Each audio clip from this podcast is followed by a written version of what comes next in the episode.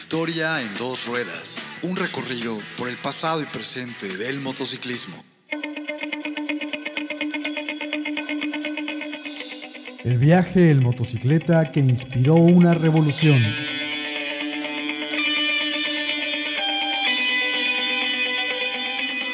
En diciembre de 1951, dos jóvenes argentinos, uno de ellos estudiante de medicina de 23 años llamado Ernesto Guevara, el otro, un bioquímico de 29 años de nombre Alberto Granado, emprendieron un viaje en motocicleta, el cual inspiró y dio paso al nacimiento de un joven guerrillero y revolucionario, el Che Guevara. Quédate a conocer el viaje en motocicleta que inspiró una revolución.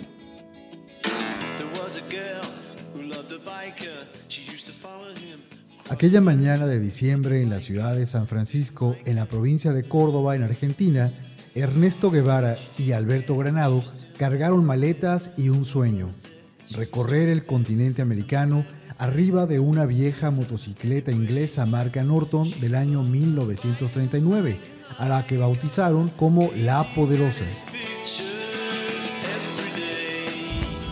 Con un motor monocilíndrico de 490 centímetros cúbicos y una velocidad máxima de 125 kilómetros por hora, la motocicleta Norton llevó a estos dos aventureros a recorrer el viaje que cambiaría para siempre la visión del joven Guevara acerca de las condiciones de vida de los habitantes de América Latina.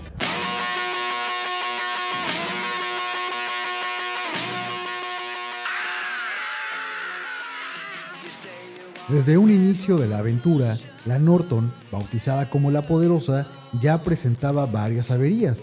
El motor goteaba aceite, además de tener rotas algunas partes de la motocicleta.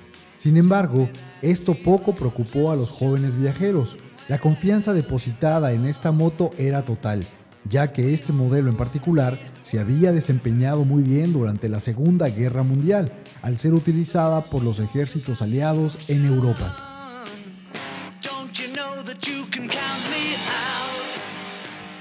Pocos saben que anterior a este viaje, el Che Guevara emprendió un viaje solo, en el cual adaptó un motor de fabricación italiana a una bicicleta con la que recorrió algunas provincias del norte de Argentina.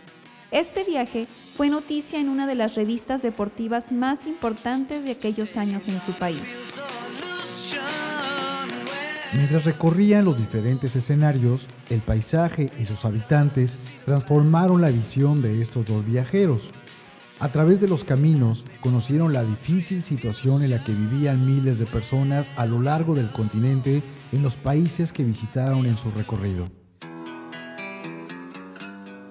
Según el plan original, el objetivo del viaje era recorrer todo el continente a bordo de la Norton, viajando desde Argentina hasta Estados Unidos.